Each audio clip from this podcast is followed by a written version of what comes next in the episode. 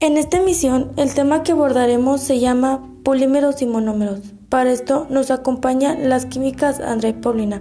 Primeramente, ¿qué es un monómero, Paulina? Un monómero es una molécula de pequeña masa molecular que está unida a otros monómeros, a veces cientos o miles, por medio de enlaces químicos generalmente covalentes, formando macromoléculas llamadas polímeros. Los monómeros son compuestos de bajo peso molecular que pueden unirse a otras moléculas pequeñas, ya sean iguales o diferentes, para formar macromoléculas de cadenas largas, comúnmente conocidas como polímeros.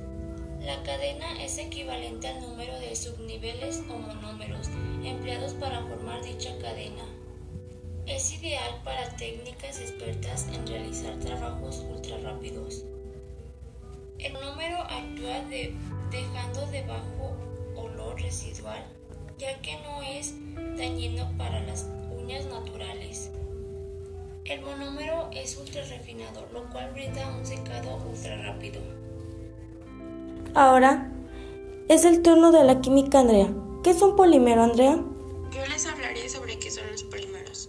Un polímero es un compuesto químico cuyas moléculas están formadas cadenas en las que se repite una unidad básica. Esta unidad que se repite se denomina monómero.